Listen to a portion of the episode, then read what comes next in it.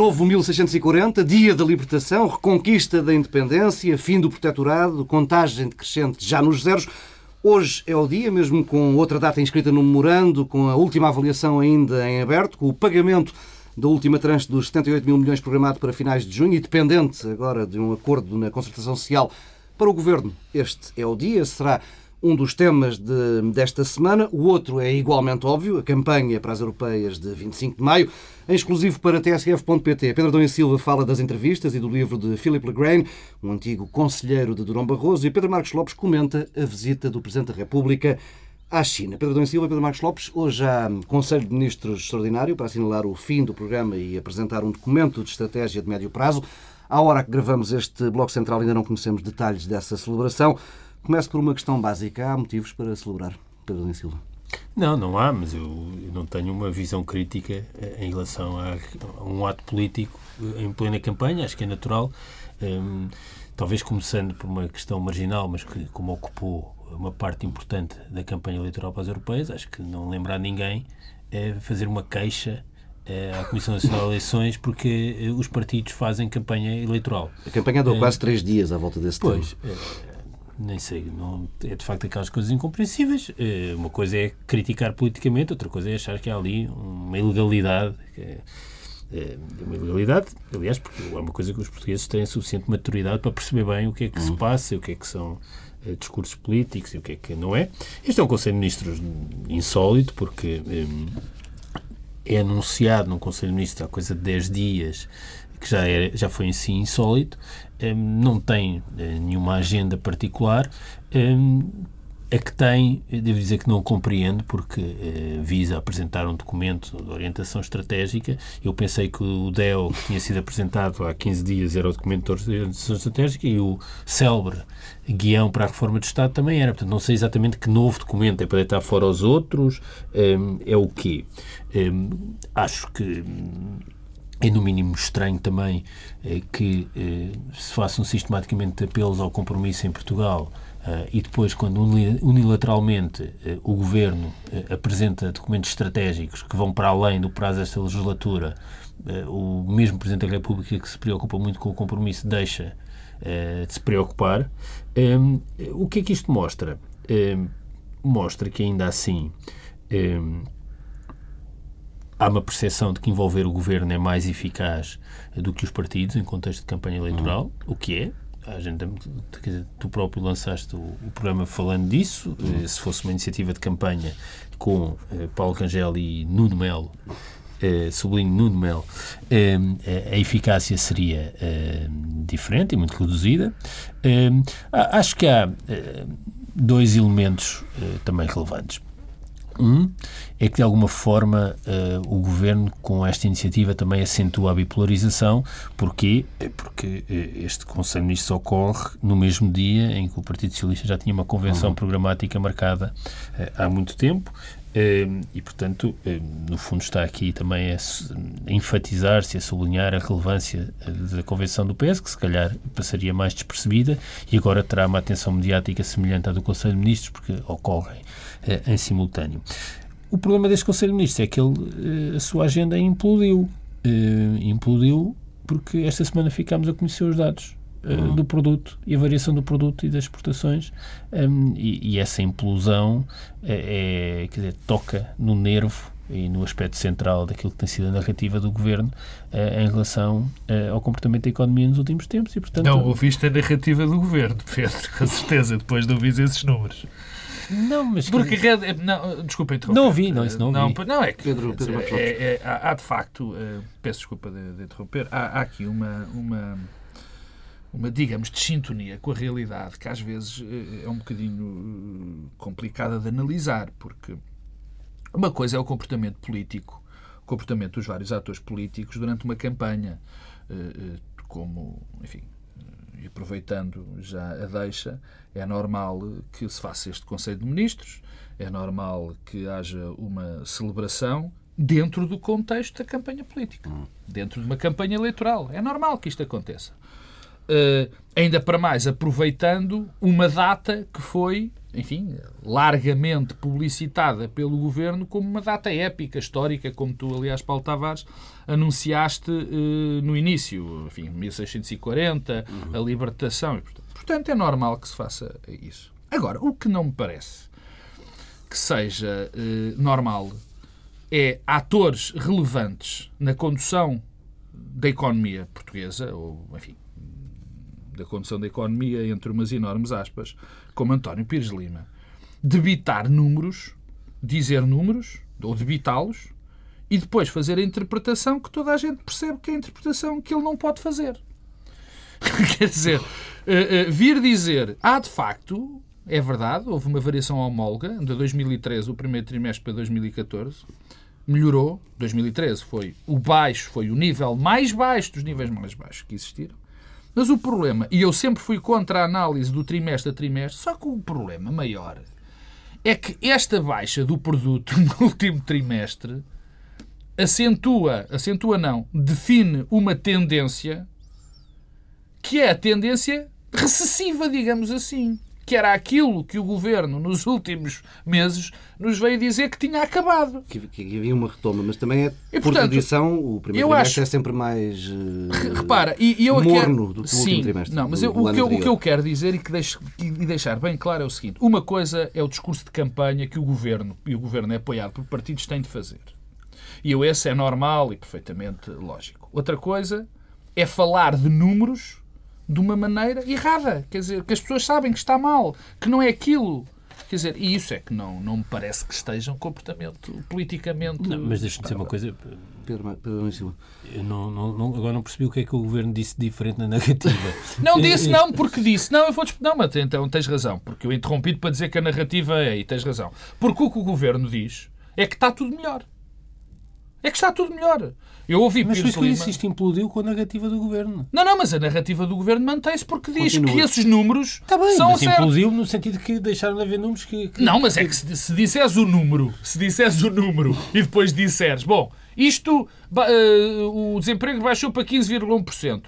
É um número fantástico. A narrativa continua. O facto, se não se disser que se destruíram postos de trabalho. Eu acho surpreendente porque, um, quando toda a gente chamava a atenção um, para a variação das exportações muito dependente da refinaria de Sines, o governo dizia: não, não, não é verdade. Uh, agora, quando caiu, já é a responsabilidade da refinaria de Sines e da baixa de produção da Alta Europa, que afinal foi, desmentido foi desmentida pela própria Alta Europa. Portanto, quanto a isso. Mas a, a relação com a verdade deste governo é bastante flutuante. Hum, Deixa-me só passar aqui por, um, por, um, por uma outra área uh, que pouco terá a ver com a discussão que tivemos nestes últimos minutos. A questão do, do sistema político. Nós assistimos a sinais uh, complexos de, de, perturbação do sistema político, quer em Itália, quer na Grécia. Hum, aparentemente o nosso sistema resistiu. O que, é que, o que é que temos de diferente? Resistiu? Não sei, olha que eu. Um, o que me parece um, é que as sondagens mais próximas agora das eleições mostram que não é bem assim. Sim, há dois fenómenos, o Marinho Pinto e também Rui Tavares, com, não, com o livro, mas mais até não, Marinho Pinto. Pô, não, nem é só isso, é que. Um, eu estou convencido que quando formos fazer as contas uh, na noite eleitoral vamos ter dois ou três fenómenos relevantes. Outra vez, muitos brancos e nulos. Hum e a soma eh, dos pequenos partidos vai crescer muito. Uh, nós, entre Marinho Pinto e todos os outros pequenos partidos, vamos estar, se calhar, um, um pouco acima dos 10%. Uh, e se a isso somarmos os brancos e nulos, não sei bem se isto já não começa a haver aqui sintomas de menor resiliência do, do sistema. Eu acho, continuo a achar, que em Portugal o problema é da ausência de protagonistas.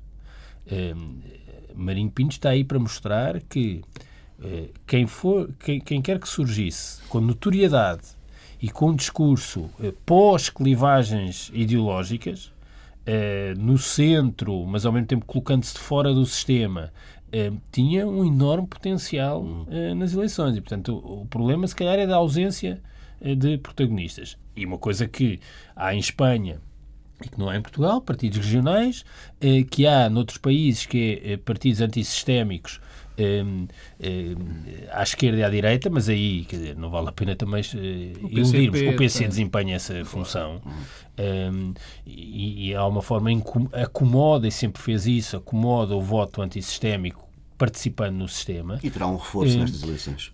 Terá um reforço por, por, força também do crescimento da abstenção, portanto é um reforço relativo.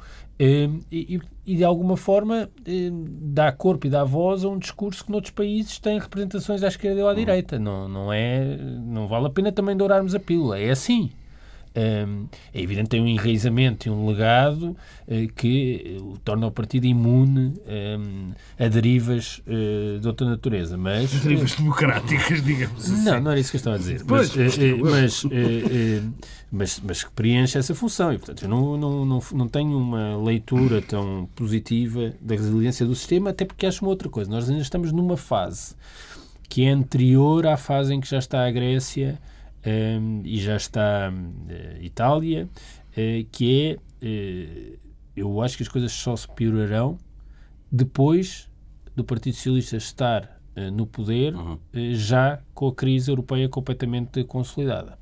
Aí é que eh, chegará também a erosão ao Partido Socialista. Eu acho que o PS ainda vai ganhar as eleições, mas a experiência de passagem no poder do PS pode ser muito complicada, a menos que haja uma mudança na Europa, porque eu não sei se o lume brando europeu vai ser suficiente para aguentar eh, o, uma passagem no poder do segundo partido. Acho, acho que o PSD eh, vai ter uma erosão brutal. Eh, acho, aliás, que esta campanha está a dar sinais de... horríveis mesmo. Horríveis. Sabes que é verdade que o sistema e que estas eleições vão trazer um resultado, enfim, assustador. Eu gostaria, eu faço, um, enfim, faço uma afirmação pessoal, eu, eu, eu, eu, gostava que estas eleições assustassem um bocado. Uh, não só em termos nacionais, como em termos, em termos uh, europeus, porque, enfim, eu já esgotei toda a minha capacidade e eu acho que a maior parte das pessoas que, que têm opinião parecida comigo já esgotaram toda a capacidade de argumentação face àquilo que está a acontecer na Europa. E de que nós somos também eh, somos consequência disso, quer dizer, esta inconsciência que se apoderou dos líderes europeus, este, este método de destruir a Europa, esta, esta impossibilidade e incapacidade por ler de, de, de, de, perceber quais são os reais problemas da Europa, esta impossibilidade de criar comunidade, esta, esta loucura, enfim, para não me alargar muito, que está a acontecer, que pode desfazer a Europa e desfazer este projeto fantástico que era o projeto europeu, pelos vistos já ninguém cede argumentos e, portanto, tem que ser a mal, no fundo. E provavelmente também, isso acontece. Agora, vês também sinais perturbadores no Não, eu vejo, não vejo tantos sinais perturbadores. Ou seja, é verdade Pedro tem razão nesse aspecto. Eh, eh, é um sistema que está pronto para receber um, um iluminado qualquer. Não será provavelmente Marinho Pinto, mas é um sistema que está preparado para receber um iluminado.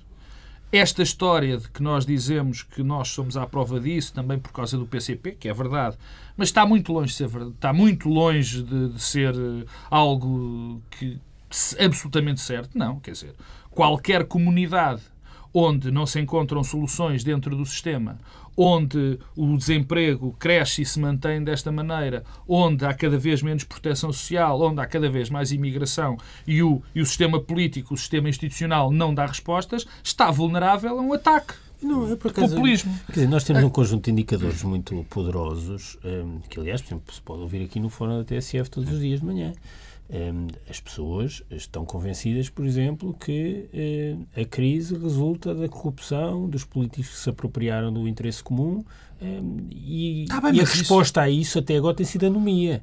Sim, mas isso, desinteresse. Oh Pedro, mas não isso também gera, gera, pode gerar perfeitamente os movimentos populistas mas também começam aí. A questão é se ah. sinais de passagem dessa anomia para uma reação. Não, não, é? a única coisa que eu, eu, o que eu estou a dizer é isso já é um sintoma eu estou convencido que a abstenção vai ser altíssima. É, Sim, mas é isso. é sempre nas é, Mas já aqui já um sintoma: anomia, afastamento, desinteresse, desligamento.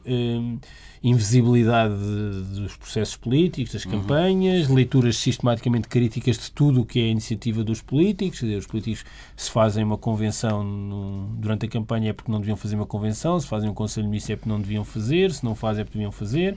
Um, eh, se os, se os, debates durante a campanha eleitoral são mais focados nos temas europeus, as pessoas não querem ouvir. Se não focados nos temas europeus, é a marcação do diz que disse e o outro diz que disse, e a troca de acusações e as, e as ilicitudes e, e, e, e a linguagem, as metáforas bélicas, e isso também causa desinteresse. Portanto, estamos aqui numa, numa situação totalmente armadilhada em beco sem saída.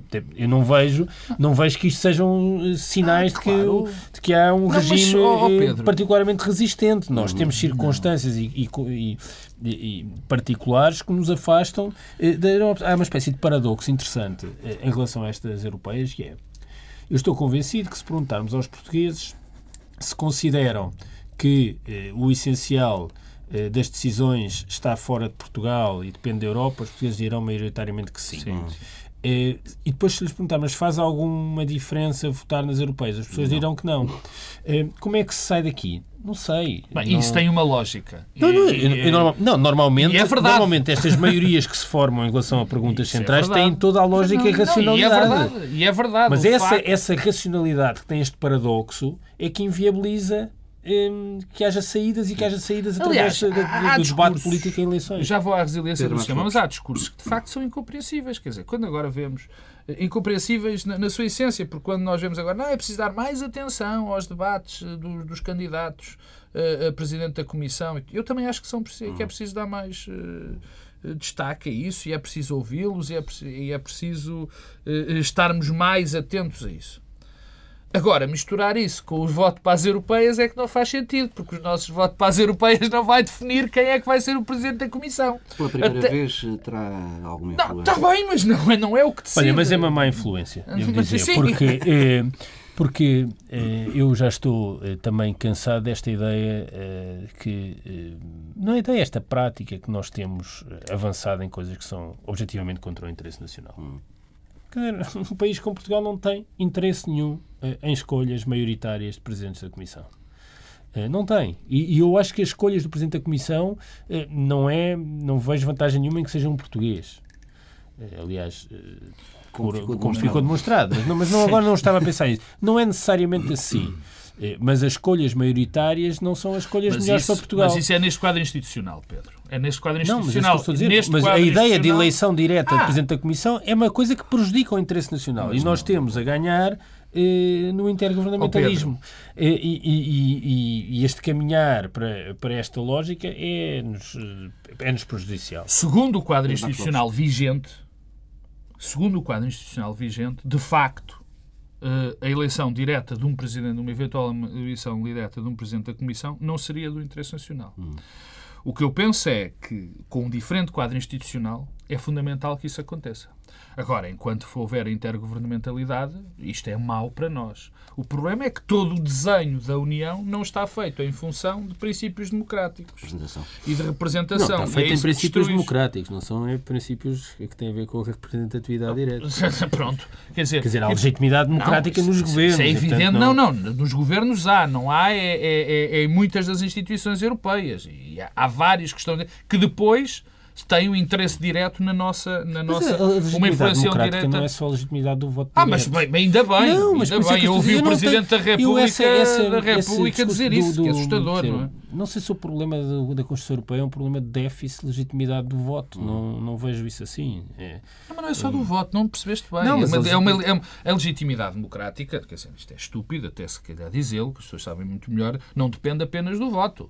Se isso fosse assim, nós poderíamos votar para que todos os, os gordos, carecas e com barba fossem eliminados e isso seria uma, uma, uma decisão. Acho que há um problema, quer dizer, num processo Mas... como este, há um problema que é, é a defesa dos interesses eh, de cada um, dos hum. interesses nacionais. Eh, e a ideia de que o processo de construção europeia é um processo de de convergência eh, de interesses e em que todos têm os mesmos interesses é uma ideia de uma ingenuidade Utópica. que, aliás, os últimos uh, três tem anos dado um resultado lindo.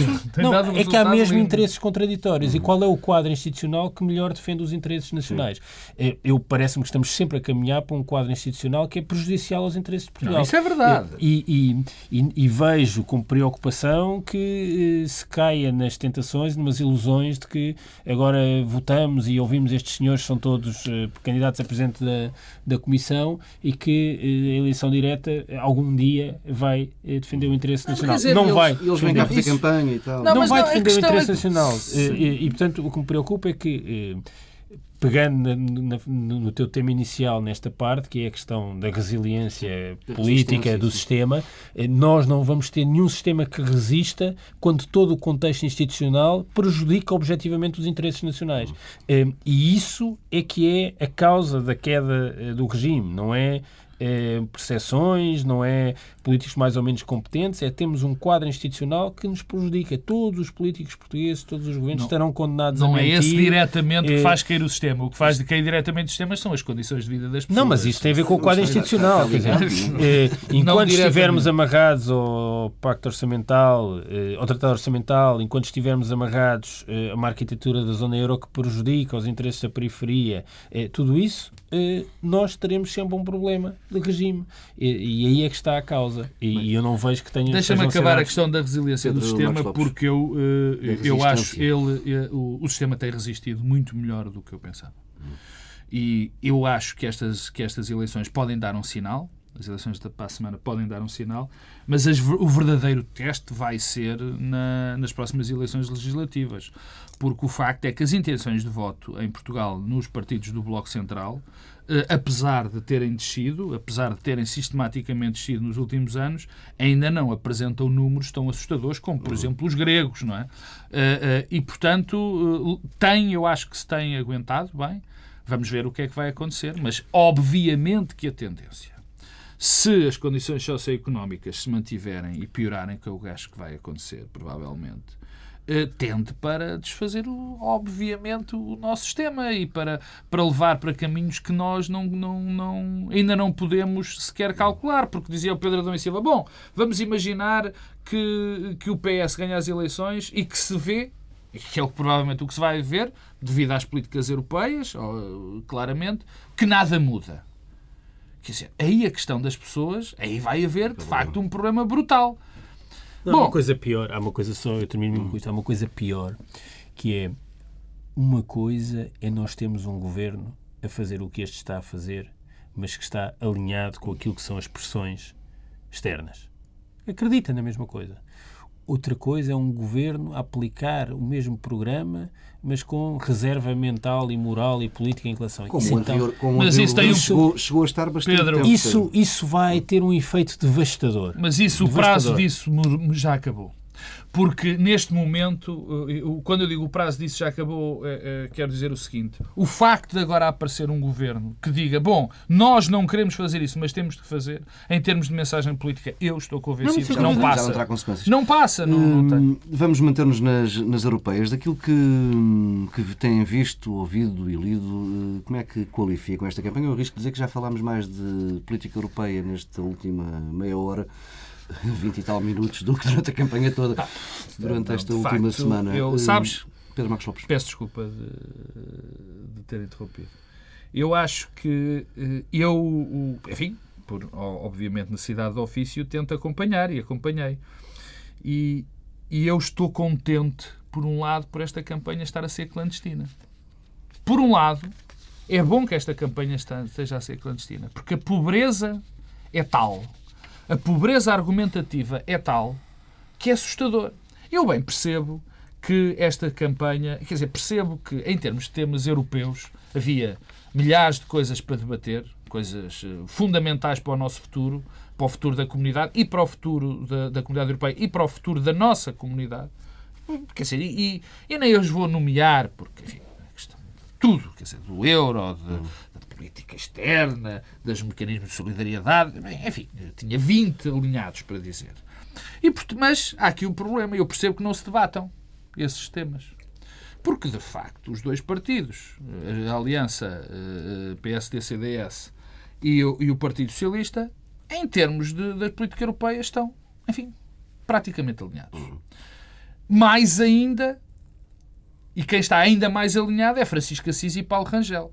Aliás, Paulo Rangel não pode falar de política europeia muito, porque as ideias de Paulo Rangel sobre a política europeia são completamente diferentes das do Primeiro-Ministro, que é o líder do partido que ele representa. Por exemplo, Paulo Rangel é um, federalista convicto, de há muitos anos, que já escreveu longamente sobre isso, e nós sabemos que o Primeiro-Ministro é, não pode ser mais anti-federalismo. Por outro lado, Francisco Assis é muito mais próximo de Paulo Rangel em muitas das coisas do que provavelmente de uma linha alternativa entre enormes aspas do Partido Socialista. Portanto, em termos de europeus, ainda para mais, esse, também esse debate está bloqueado em termos europeus porque não há. Não há alternativa. E à falta disso, o que é que não tem E, portanto, à falta disso, haveria o que é normal, que é uh, as eleições versarem sobre temas locais. E não é preciso, enfim, uh, chamar o, o Burke para dizer que toda a política é local. Portanto, seria normal isso acontecer. E havia também muitos temas que poderiam ser debatidos em termos uh, locais, quer dizer, da aplicação do memorando, daquilo da questão das reformas do Estado. Enfim, tudo aquilo do que foi feito em termos de reformas estruturais, tudo mais. Bom, em que é que nós temos a campanha? Nós temos a campanha onde Francisco Assis pouco mais diz do que vamos fazer umas coisas no Estado Social diferentes, uh, assobia para o ar quando se fala de pacto orçamental, uh, fala sobre uma austeridade, pois, e tal. E temos uh, Paulo Rangel, Uh, e já agora, como Paulo Rangel e Manuel e, e Nuno, e Nuno Mel, e eu acrescentaria Francisco Assis e Manuel dos Santos também, e acrescento Manuel dos Santos a falar destes temas. E depois temos Paulo Rangel, que tem uma linha de discurso que eu de facto não compreendo. Não compreendo por causa, porque eu sei que Paulo Rangel é capaz de um bocadinho melhor do que isto. Muito melhor do que isto. Quer dizer, está sistematicamente a dizer qual é a mensagem de Paulo Rangel os socialistas são os despesistas e foi o despesismo socialista que nos levou aqui. E o governo é absolutamente heroico porque nos tirou da troika. Desculpa, mas isto é fazer política, isto é um debate. Por isso é que eu digo, e aqui termino como comecei. Ainda bem que a campanha está a ser clandestina. Porque se as pessoas começam a olhar para o que estes senhores andam a dizer, ainda mais o descrédito sobre os políticos e sobre a política em Portugal aumenta. Pedro da Silva.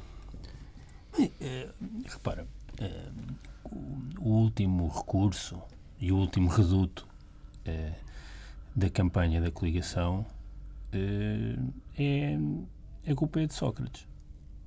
Quando se chega à culpa de Sócrates é porque, de facto, as circunstâncias são muito más Mas, para a afirmação. O último reduto apareceu para aí ao segundo dia de campanha, se não mesmo ao primeiro. O que mostra que a forma como está a decorrer a campanha está a ser uma tragédia. Hum. Há, há sinais, repara, é, tu que já acompanhaste muitas campanhas sabes isso. Há sinais que são dramáticos. Eh, e o que temos visto é a campanha eh, do PS e do CDS é um conjunto de dois ou três gatos pingados completamente isolados na rua. Isso nunca, quer dizer, nos momentos mais baixos do PS nunca aconteceu, nos momentos mais baixos do PSD nunca aconteceu. Tivemos um dado curioso, por exemplo, um dirigente regional, Álvaro Amaro, a pedir desculpa aos dois, que, ao cabeça de lista e ao número 4, uh, Paulo Rangel e Nuno Melo, literalmente a pedir desculpa por não ter conseguido regimentar a máquina. Não tem sido penoso. Uh, Lá na Terra dele. Os não? contactos de rua têm sido insultuosos até, porque de facto... Isso, por acaso, é um, é um, é um tema, desculpa interromper-te, é algo que nós não tínhamos visto, assistido desta maneira ao facto de ser cisto das pessoas, do, dos candidatos serem e particularmente os da, os da Aliança, serem uh, agredidos verbalmente com uma violência. Mas isso não, para mim não me espanta. o que me tem espantado é, por exemplo, as reações de Nuno Melo no contacto de rua. Acho que Nuno Melo merece mesmo que a Aliança Portugal tenha um resultado miserável. Porque, de facto, eu, eu estou convencido que Nuno Melo tem uma, uma função no sistema uh, partidário português. É uma espécie de espectro para mostrar. Eu sei que isto é difícil de, uh, de aceitar. É uma espécie de espectro que está aí para mostrar atenção. As lideranças partidárias ainda podem ser piores do que as atuais. Uh, e, portanto, é uma espécie de, de aviso, de pré-aviso. Uh, o nível, a indigência uh, intelectual, discursiva, o, o registro trauliteiro agressivo com as pessoas que se dirigem na rua é uma coisa de facto de, de outro mundo uh, e mostra bem também a, a, quem é que estamos entregues. Mas o facto de andarem isolados na rua mostra que de facto é uma campanha sem rumo. O recurso à culpa é de Sócrates é uma coisa que já não, não tem sentido. Mas porquê? Porque todas as possibilidades de campanha têm implodido. Porquê? Bem, isto estava a ser um sucesso. Durante a campanha, o PIB cai.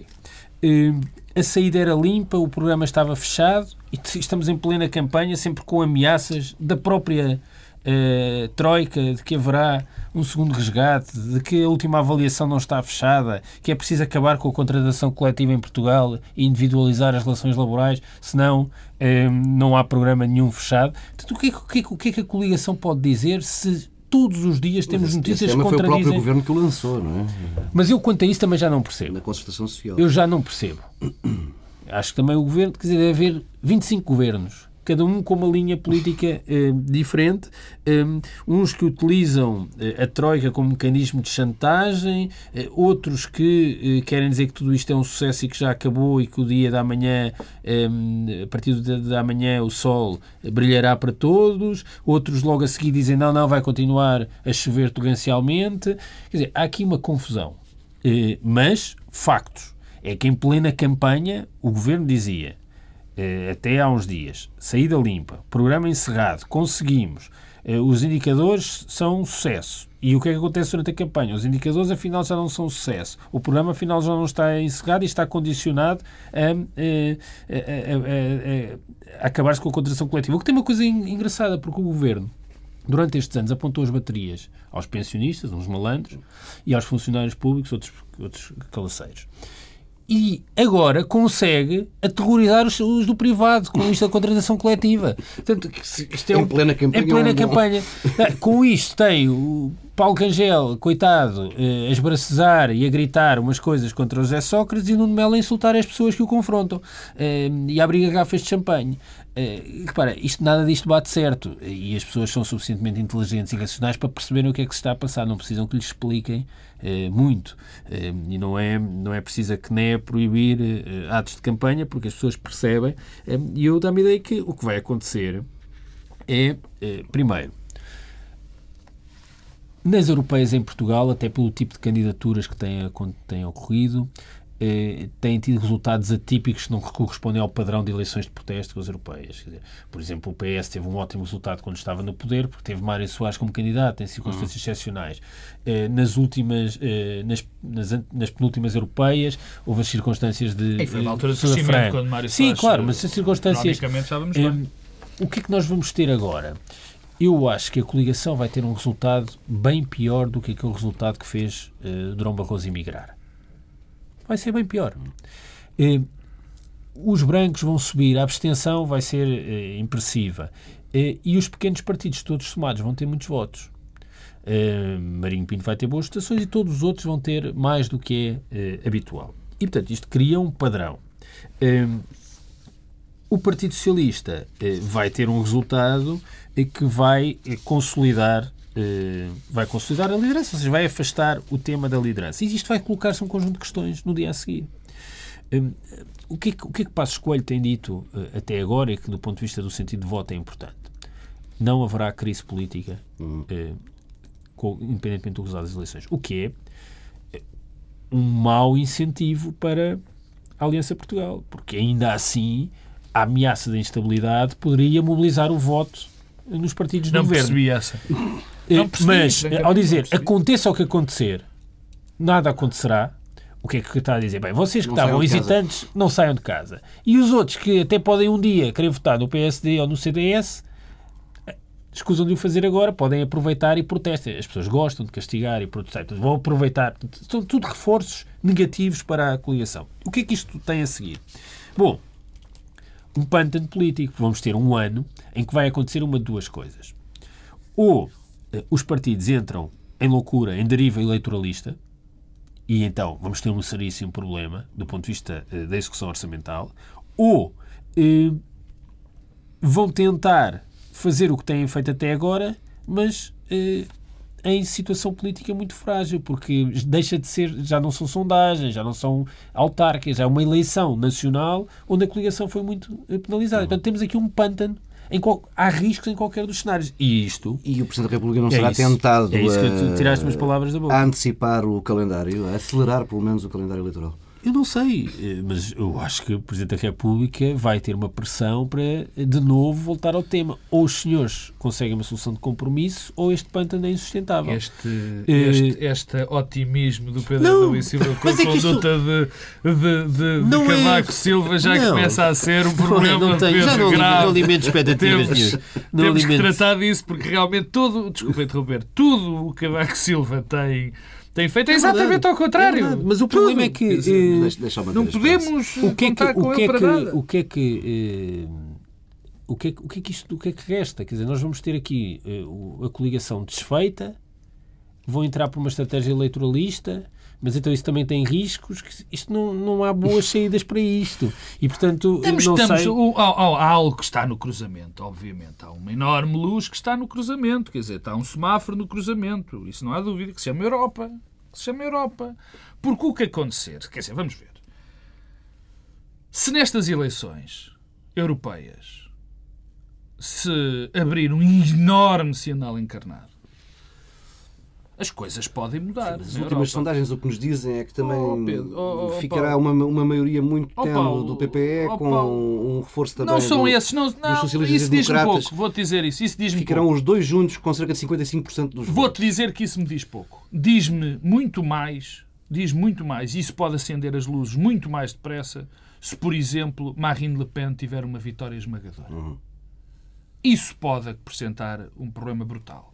Se, por exemplo, em, na Espanha, o, o digamos, bloco central for uh, pulverizado. Quer dizer, se estas circunstâncias, situações marcantes, quer dizer, em França, vamos lá ver se a gente se entende. Se na França a Frente Nacional tiver um resultado fantástico e a Europa não reage, bom, é melhor todos fecharmos a porta e apagar a luz. Quer dizer, porque aí é algo de estrutural. Muito mais, eu dou muito mais importância do que, é, do que essa projeção de resultados no Parlamento. Muito mais. O que acontecerá em Portugal é diferente. Quer dizer, o que acontecerá em Portugal não é indiferente a esse fenómeno. E se isso acontecer, Portugal também terá consequências porque a política europeia muda. E se a política europeia, por exemplo, se disserem, bom, isto de facto não, não é assim, vamos rever os objetivos do déficit. Pode acontecer perfeitamente. Vamos finalmente falar. Ninguém fala, aliás, é curioso. Como não se fala da dívida na campanha eleitoral. É... Não existe. Quer dizer, uma coisa que. nada. Uma coisa com o é peso. Assim, não, olha, oh, Paulo, deves ter ouvido coisas que eu não ouvi. Peço desculpa e então o erro é do, meu. Do PS para a esquerda, toda a gente fala da dívida, não é? Do PS para a esquerda, que o PS inclusive é. Não, não, não. Ah, pois, epá, pois, pois. O problema é, é se calhar exatamente esse, não é? Agora, em Portugal, eu não me parece que. Quer dizer, há, há, há uma lição que nós já, já temos. Que o Pedro tem dificuldade e eu percebo e entendo e não é ironizar, e não estou a ironizar minimamente, que é, eh, neste momento, o Presidente da República é um simples verbo de encher. A última atitude que o Presidente da República teve com alguma, como é que eu ponho isto, dignidade institucional foi quando nos veio falar das eleições, de antecipar as eleições, daquela contrapartida eleito de marcação de eleições de julho, para, para fazer um sim. governo, enfim, entre aspas, salvação nacional. Desde aí acabou. Esse foi o ponto que marcou o Presidente da República. Esse pode ser um processo a retomar não, O Presidente da República, nessa altura, disse assim: é pá, não vale a pena. Já não vale a pena. Estes senhores não, não, não vale a pena. E em Eu acho que em teoria sim, mas o problema é que o Presidente da República não se, é incapaz de se distanciar. Uhum não, da dimensão pessoal e individual das relações e, portanto, é, confunde tudo, confunde os níveis, o institucional e o pessoal, assim e as relações estão deterioradas. qualquer coisa com seguro. Com seguro. Não, não, mas há uma questão. E, portanto, isso não é, não é possível. Sub, exatamente. Se o Presidente da República, eu acho que é evidente para todos, eu acho evidente para todos. E já o era para o Presidente da República na altura, quando ele falou da antecipação eleitoral, apesar de o colocar como uma contrapartida para o Partido Socialista, eu acho que já era claro para o Presidente da República que o calendário eleitoral de 2015 era uma coisa assustadora. Era uma coisa assustadora. Quer dizer, eu não estou a ver o Partido Social Democrata fazer outro Conselho Nacional para pôr alguém no espaço de 15 dias. Acho que. Não, repara, mas isto é uma Aliás, questão que se vai um dado, pôr. Mas, mas repara, Isto vai- de tal esta forma questão vai-se que pôr. houve uma coisa sintomática da semana passada da entrevista de Passos Coelho ao Expresso, que Passos Coelho fala de coligações com o PS, eh, omitindo completamente Já o sabemos CDS. que isso deixou o Paulo Portas enfurecido, não é? pelo menos muito. Não, mas isso já faz parte, quer dizer, no fundo, há aqui já uma tentação de, eh, Eu de acho que- continuar e de. de- Ó Pedro, eu Isto- acho que Passos Coelho já sabe que Paulo Portas, depois, nas próximas eleições, vai se retirar, eh, enfim, para um lado qualquer. Mas repara, mas eh, há, há coisas, entretanto, eh, que se vão passar e que vão colocar esta questão. Si- Sistematicamente temos já uma questão, que é o Comissário, Comissário Europeu. Europeu, escolha do Comissário Europeu, sim. Quer dizer, Com uma votação miserável, eh, vai ser possível eh, Oh, ser a... a- Desculpa lá, há um presidente da Comissão Europeia que foi para presidente da Comissão Europeia depois de ter tido uma, Não, uma tá bem, votação tá bem, mas- miserável. mas é não, É não, diferente. olha que é, É um uma coisa- paralelo. não, mas escolha do governo português. Não, não, estamos- o governo português vai indicar um comissário sair de uma maioria que já não é maioritária, que é verge- vergastada na, E agora na rua. Paramos mesmo. Vergastamos o Pedro Adão e Terei mesmo de vos vergastar, pá, porque cedemos o tempo autorizado. Regressaremos a esses temas certamente na, na noite, na noite eleitoral eh, no domingo, dia 25. Na próxima semana não há Bloco Central. Ora, ainda esta semana, hum, em exclusivo TSF para tsf.pt, Pedro da Silva, relembro, vai eh, falar das entrevistas e também do livro de Philip Legrand, o antigo eh, conselheiro de Durão Barroso, que tem declarações polémicas, eh, e também Pedro Marcos Lopes comenta a visita de Cavaco Silva à China. Já lhe disse que no próximo sábado não há Bloco Central. Estaremos os três em profunda reflexão. Regressamos na semana a seguir às eleições, no sábado a seguir às eleições, com um convidado especial. Pedro Dom Silva, eh, as entrevistas de um antigo conselheiro de Durão Barroso, Philip Legrand.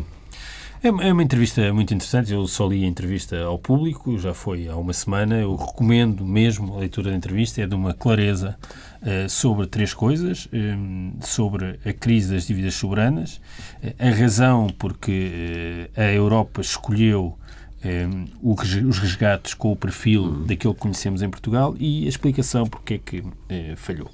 Eh, e o que nos diz é uma coisa simples: eh, os interesses dos bancos sobrepuseram-se aos interesses dos cidadãos e os bancos alemães e franceses tinham uma grande exposição à dívida dos países em dificuldades E havia que resolver esse problema. e havia é? Que resolver esse problema. Portanto, os resgates serviram única e exclusivamente para limpar os balanços dos bancos do Norte eh, e os países das periferias estão hoje pior eh, e com níveis de dívida maiores, mas com dívida Internos, eh, internos, o que eh, significa que os bancos tiveram uma saída limpa, eh, transferiram o problema e a reestruturação da dívida hoje eh, é muito mais difícil de fazer eh, e será muito mais pesada para eh, os países da periferia e para nós, cidadãos eh, da periferia. Eu eh, leio apenas uma passagem que acho que é eh, bem elucidativa e que mostra com clareza aquilo que aconteceu.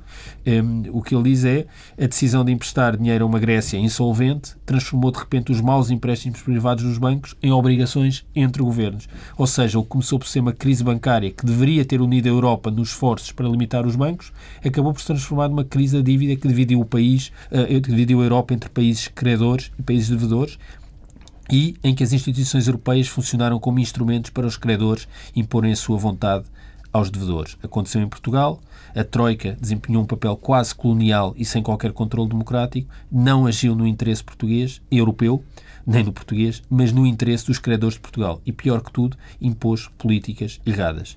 Isto porque, em vez de enfrentar os problemas do setor bancário, entrou numa corrida à austeridade coletiva que provocou recessões desnecessariamente longas e tão severas que agravaram os problemas das finanças públicas. Foi claramente o que aconteceu em Portugal. As pessoas elogiam muito o sucesso do programa português, mas basta olhar para as previsões iniciais para a dívida pública e para a situação atual para perceber-se que não é de modo algum um programa bem sucedido.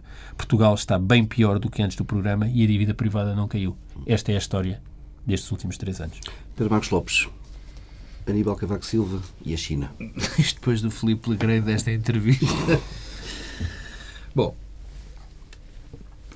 hum, é muito fácil fazer um discurso populista, digamos assim, quando se condenam eh, determinados tipos de atos políticos. Isto é um ato político, esta, esta, esta viagem. Quer dizer, e é muito fácil porque nós, nesta altura, estamos cansados de ouvir ah, e os políticos andam, ganham muito, uh, andam sempre a viajar, uh, isto e aquilo. Enfim, toda a gente conhece este tipo de discurso, não, não, não o vou amplificar ainda mais. Mas, de facto, custa muito a perceber que este tipo de visitas de Estado se continuam a fazer.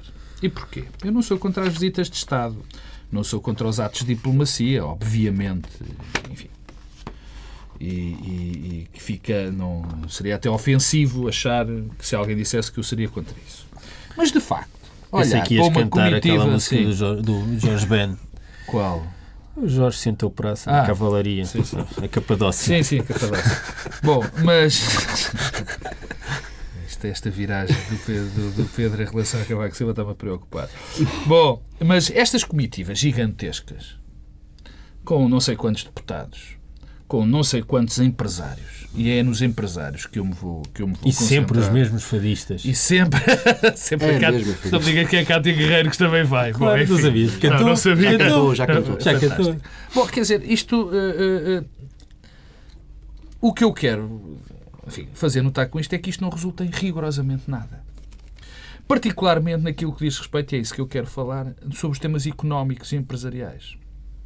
Este tipo de aproximação fazia sentido há uns anos muito valentes, quando não havia aqueles instrumentos eh, que agora são básicos, os telefones, internet. a internet, eh, quando o mundo estava completamente fechado e era preciso abrir estas portas. Quer dizer, agora nada disto faz sentido. São assim uma espécie de umas visitas onde se criam uns laços entre umas pessoas que não resultam em nada. Eu já assisti in loco a este tipo de atividades e de facto é confrangedor. Porque não sai nada disto. O que é normal. Aliás, não foi preciso nenhuma visita dos chineses a Portugal organizada pelo presidente do, do, do Comitê Central para Chinês comprar, para comprar a REN, a EDP e o resto. Quer dizer, isto são atos que eh, são algo marcado no tempo, que já não tem significado nenhum, que são apenas visitas turísticas. Isto que acontece são visitas turísticas. Outra coisa completamente diferente, e que Paulo Portas, por exemplo, fez bem, como já tinha sido feito antes dos outros governos, há uma diplomacia económica, que é uma diplomacia para abrir portas, para situações pontuais. Isso faz sentido. E estas visitas? De Estado desta forma. Sim, embaixadas ao tempo, Papa, não é? Quer dizer, são ridículas. Só falta levar o elefante. Quer dizer, no caso, no caso concreto não era mostrar o elefante, mas eh, outras coisas. Não fazem sentido, são, são algo de, que está perdido no tempo e que ninguém consegue, de facto, denunciar e não percebe porquê. Paramos por aqui, encontramos no mesmo sítio daqui por 15 dias.